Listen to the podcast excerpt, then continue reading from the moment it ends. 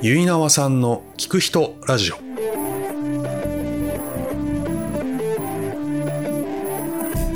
皆さんこんにちは。ゆいなわさんの聞く人ラジオのお時間です。前回に引き続き後藤洋平さんにお話を伺います。これからのサービスの可能性サービスサイエンスの話からビジネスは謎かけであるというワードに至る展開へ。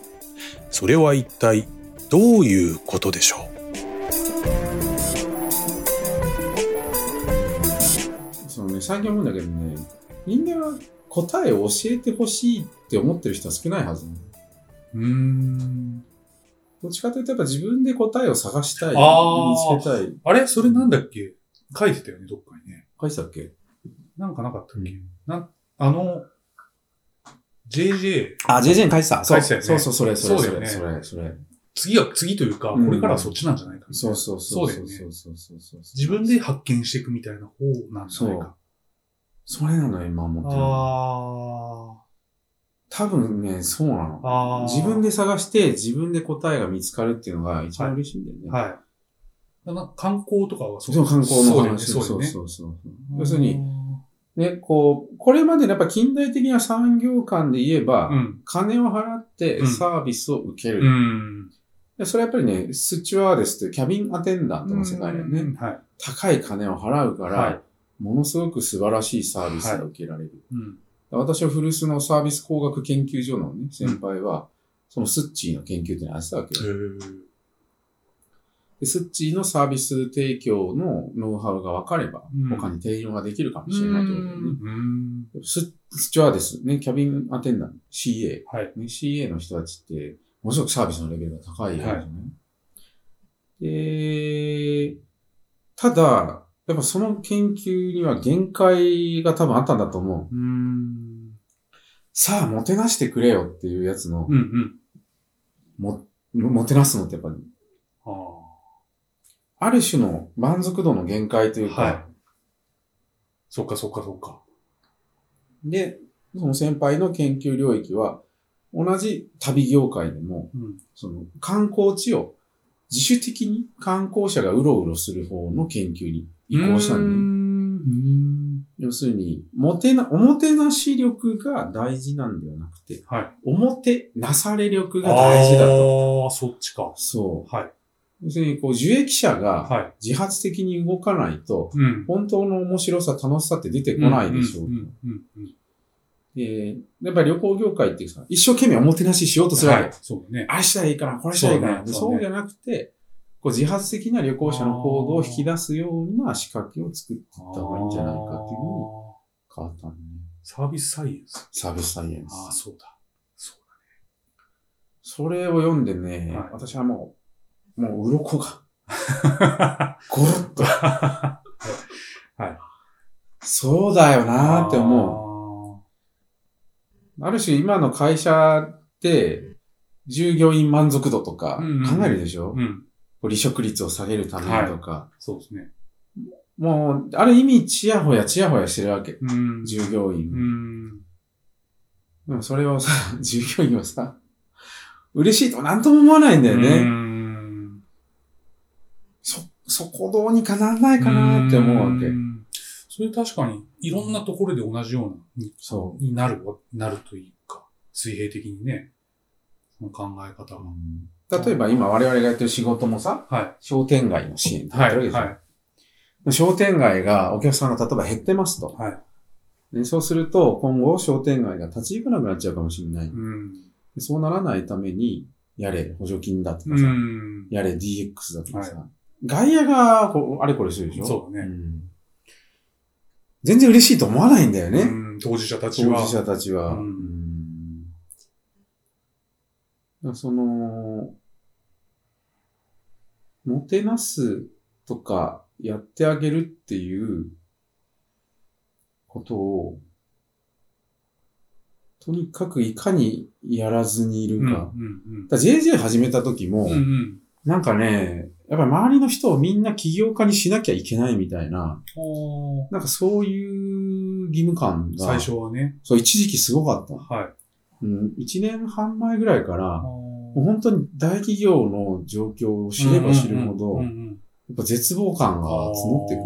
はみんながこの会社っていう鎖に繋がれてたい。ら、もう新価値なんか生まれないと思ったから、もう全員、全人口、うん。独立化計画、はい、はい。エヴァンゲエリオン。ヴァンゲリオン。はい。うん、保管計画ですよ。はいはいはもう俺がやらなきゃいけないと思ってさ。まあだから私も結構頭おかしいんだよね。い。そうですね。でそのために、やっぱりその起業して独立して食っていくためのノウハウを教えてあげるっていうさ、んその、精神で、はい。あれを始めたんだけど、はい。やればやるほど人がさ、去っていくんだよね。それも、やっぱり、スッチーモデルでやろうそっか、としてるわけああ、そっか、そうそっか。そっか。その、補助金出してあげないといけないとかね。はもう、これやってあげなきゃいけないとか、そういう恩着せがましいことではいかんだい。ろうと。ん。そうじゃなくて、その、え、なんだろうこれって疑問を芽生えさせる方うんが、うんよっぽど行動にうんつながるんだよね。うんそれはやっぱりね、謎かけですよ。そうか。ビジネスとははい。謎かけ謎である。かけである。動画だったらテロップですと。今出るね。そうね出るね 今出るね。はいはいはい。ああ。そう。だそういう意味での本当に聞く人ラジオっていうのはうん、うんうん。いい謎かけだよね。ああ。何やってんだろう、この人。確かに、んそのやってて、なん、なんなんだ的な感じは、抱く人多いと思うんですよね。で、やっぱりお願いして、うんもうちょっと時間あれだからまた追ってみたいな人はまあいっぱい、それ全然普通のことだけど、それ、あ、いいよ、出て、出るよ、出る出るって人もやっぱりいて、で、話したらただ普通に喋ってるだけっちゃ喋ってるだけだから、これ何なんだろうみたいなっていうのは絶対あるはずなんだけど、まあ、今回 10, 10回目、10人目の方ということで、僕としては非常になんか手応えって言ったら変だけど、すごく、ああ、よかったなって勝手に思ってしまう。で、そうやってね、うん二人でちゃんと喋ることってあんまない。まあ、僕は聞くだけなんだけど、うん基本は。あんまないなと思って。うんあと、わざわざ行くから、それもないなと思って。で、俺逆の立場がないからさ、うんそうやってわざわざ来るんだ、みたいな感じとか、わざわざ話聞きに来てくれるんだもうんん。嬉しいよ、みんな。うん。なんかその感じ。みんな何かを語りたいんだよ。うん。で、ちゃんとね、語ってくださるので。そう。よかったなと思うのは、皆さんやっぱ話が面白い。ああ、そうですね。うんちゃんと面白い。そう。もう本当みんな違うんだけど、そう。もうちゃんと面白いんですよ。そうそで、一番最初、商売っ気ない、商売っ気がないなって思ったのう。は、はい。だからもうちょっとこう、案件くれそうな人のところに行くと思ってたわけ。はいはい。案件くれそうな人がさ、一人も出てこないでしょ。そうですね。うん、だかそうら、はい。わあ、やっぱこの人良くないなと思うわけ。あそうです。そう。でもその欲のなさはね、はい大事なんだろうなとあ思ーう。あのねそこがやっぱりね、要するに、自分が独立して生きててよく分かったのは、うん要するに、お金をす出す人と会わなきゃい生きていけないぞってこと。お金を出せない人と付き合ってても、うん自分が干からびて終わるだけだかうら。ん予算の執行権限を持ってる人、うんうん。うん自分の一存で100万、200万出せる人、はそういう人と付き合わないとい。う、ん干からびます。うん。これが独立化のもう、極論だね、もう極限、うんもう、これ以外ない。うん。その目で、聞く人ラジオを見ると、何を時間を無駄にするんだと思って、はいもうやきもきするわけ。はいはいはい。でも、その人をやきもきさせるのがいいんだろうなと思って。あ、そうか。うで、これがね、聞く人ラジオがね、予算権限持ってる人に、ん。よいしょする、うんいわゆるマスメディア的な、うん。その、みんなでよいしょし合って、うん。雰囲気を作っていくっていう。そうだね。そういう現場俺結構いっぱい見てるから、うんそういうのじゃないくしたいっていうのがあると思う。でしょうね。そう。それはある。それいい、いいんだよ。うんうん茶坊主と呼ばれる人たちです。うん。私はさっきね、皆さん待ちながらね、はい聖の利休見てそうかそうかそうか。はい。茶坊主オブ茶坊主だよね。いわば。そうですよね。うんそうですよね。でもやっぱね、元祖は違うんだよ、やっぱり。本物だけは。ああ。確かに茶坊主の頂点に立った男というか、はいまあ茶坊主を始めた男だよね。そうかそうかんでもね、千利休の極まり方っていうのは、うん。そうじゃねえんだよなって思いながら頂点に立ってんだよねう。ん。ね赤瀬川源平、ああ、はいはいはい。千利休、無言の前衛っていうね。無言の前衛なんだ無言の前衛。かっこいいでしょ。この本読んで、でも最初に読んだのはね、多分2年前、3年前ぐらいはい久しぶりに読んで、はやっぱり級か。それ、例えばそういうのを読んで、映画を見て、茶道やろとかって思ったりはしない？あのー、千利休がもう死ぬ間際の手紙でうん何を書いたかって、ん。私が死ねば茶道は廃れるって。はあ。そ確かにもう廃れてんだよねう。。あそうか。要するに、利休がやった外形的な形をみんな目指すわけ。うんで。も形を目指して利休に近づけば近づくほど、利休のこう、息からは遠ざかってしまうっていう。あ利休の形、利休のスタイルを真似ても、うんそこには利休はいないんだっていう。ん。でオリベは、うんうんうん。いいぞって書いてるね。オリベっていうのは実はね、あの、利休の弟子なんだって。うん。古田オリベ。はい、歌オリベ。利休七鉄って言って、はいうん利休の、えー門弟として7人いたんね。はいうんで徳川家康の茶道になったんだって。茶道っていうのはまあお茶のね。うんはいうんで、織部は、やっぱり、利休の猿真似には終わってなくて、うん、独自のやっぱりそうそうそうそうそう。はいで、利休がもう口酸っぱく言ってるのは、あの、真似するなと。うんわびたるはよし。わばしたるはわろし。わばしたる。またちょっと、なかなか耳慣れない言葉。わばしたる。わばしたるはダメだなとわばし。たる。まあ、わびさびですよ。はい。わびちゃってるっていうのがいいわけ。はわびちゃったって。わばし、わばすと、わびないのよ。難しいですね。その、わばす。わばしてる輩が多いんだよ。わばしたいって思っちゃう。そそうだよねう。。そう。じゃないよ。だ千利休に憧れて、そうか、そうか、そうか。ね、お教室通うでしょ。はいはいはいだから千利休のスタイルを、はいやっぱ形としてやっぱ守んなきゃいけないでしょ。そうですね。うん。あいつら全員わばしたる輩だから。ああ、そうか。そ遠ざかるばかりですう。ね。遠ざかるばかりなの。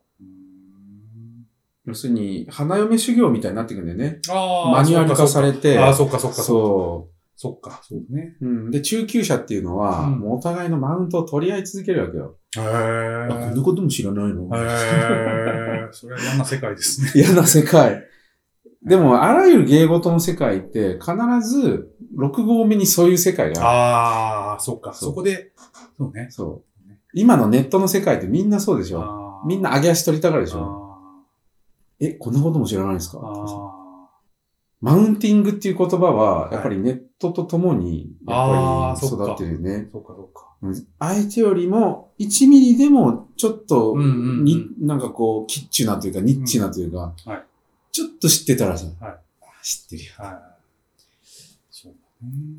で、そういうスノップな世界だよね。山、スノスノッブ山っていうさ、いろんないろんな山。があるわけ。はい。お茶の山があってさ、はい。ワインの山があってさ、で、それこそね、登山家も、登山、登山サークルというかさ、ん。あるでしょ？うん。で、ジョギングするジョガーのはい山もあはい、るしさ、ありますね、ありますね。もう今の世の中って、もうありとあらゆる、はい。ありとあらゆるジャンルが山になってる、うん。で、その山をみんな登りながらさ、何やってるか、マウンティングしてる。それもなんか 自分の方がちょっと知ってるぞっていうのを、お互いやってるわけでしょ。そう。うんでその頂点を極めた人たちっていうのは、実はそういうのはつまんないことだっていうのは、うんみんな分かってるんだうんよね。うんでそれがつまんないっていうことを伝えることは難しいから、うん。はい。みんな違うんだけどなーって思ってるんだよね。でその違うんだけどなーっていう声を聞き続けるのは好きかもしれない。ああ、うんそうか、そうか、そうか。赤瀬川源平の違うんだよなあーが聞こえてくるといいなって思ああ、うしそうか。あそれは利休もやっぱり絡め取られてしまうというかー、うん。うん、芭蕉がそうであり、はい。ブッダがそうであり、はい。山のてっぺんに旗を立てた人たちっていうのはあ、あ、そうか。それに、後ろに続く人がいないと困るんだけど、うん。続く人は形ばかり真似たがる。うんうんうん、心が伝わらない。うん。違うんだけどなーって思いながら、で、その、うそこがでも自分にとっては大事な要素なんだよな。うん。今、まあ、後藤さんは自分で独立して、うん。自自分の仕事を、えーうん。プロジェクト振興支援課っていう名前で、うん。そこは、まあ、他にいないじゃないですか、うん。一応その名前の人。だからそこをこう、進んでるというか、うん開いてる感じっていうのはやっぱ実感として。でも誰もついてこないんだよ。でもまあまだそれはね、始まってそそんなに間もないわけですから。そうね。誰かついてきてくれてんのかなとか。本出して反響があるわけでしょ、うんそれに対しての。だから、だもうちょっと俗っぽいうんお金が大きく動くとこでやんないと、あいかんのだろうな。あとは思うだからうんそこししんどいから、ん。うんそんな体力もないし。いうんや、だからプロジェクトマネジメントの世界も、やっぱり小獣との世界ですよ。うーん。本当に。講師をやればやるほど、ものすごい小獣とが身につくというあか、で、どこにいるかというとね、受講者の中にいっぱいいるわけよ。ああ、そうなんだ。もう、もう、だから、なんで俺小獣とに対してし はい。教えてんだ。で研修してんだはいはい。ああ、それ知ってました？みたいなこと言われるわけ。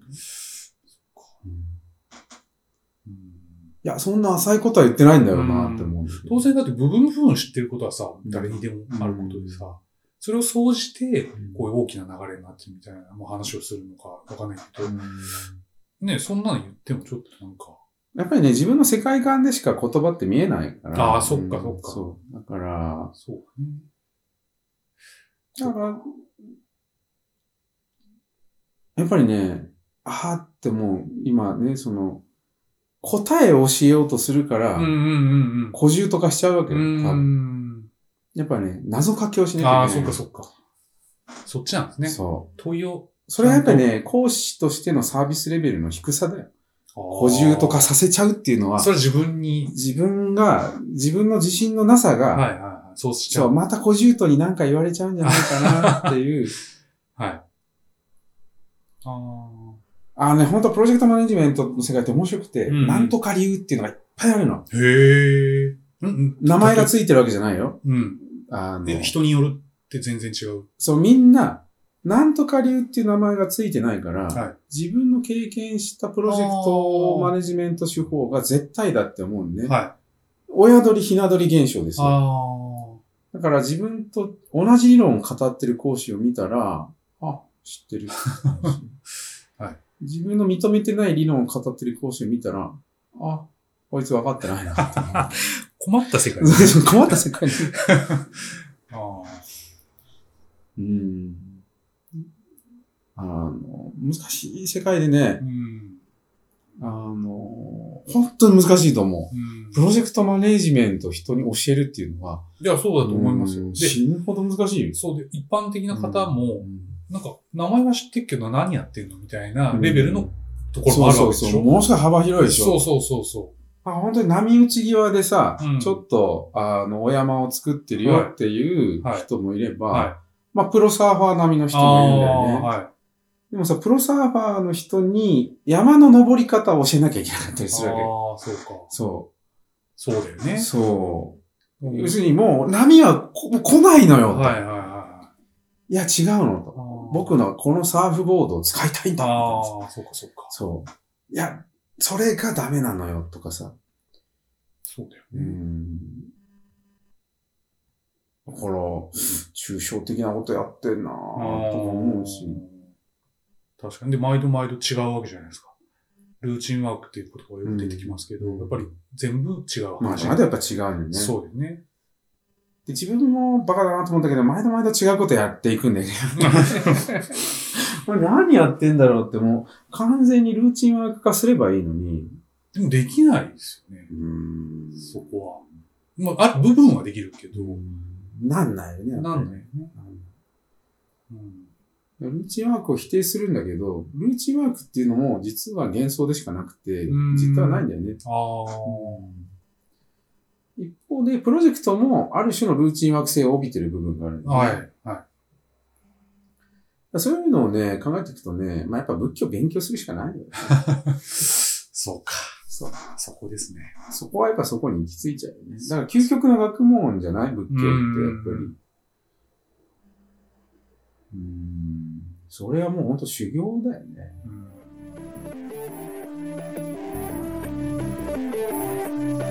聞く人ラジオの考察から千利休、わびさび、そしてプロジェクトマネジメントの世界へ。話は尽きず、最後は仏教という言葉に至りました。えー現在 YouTube チャンネルでプロジェクトと仏教を配信している後藤さん。えー私も聞く人として話を聞いています。えー概要欄にリンクがありますので、ぜひそちらもご覧になってみてください。それではまた次回、ゆいなさんの聞く人ラジオでお会いしましょう。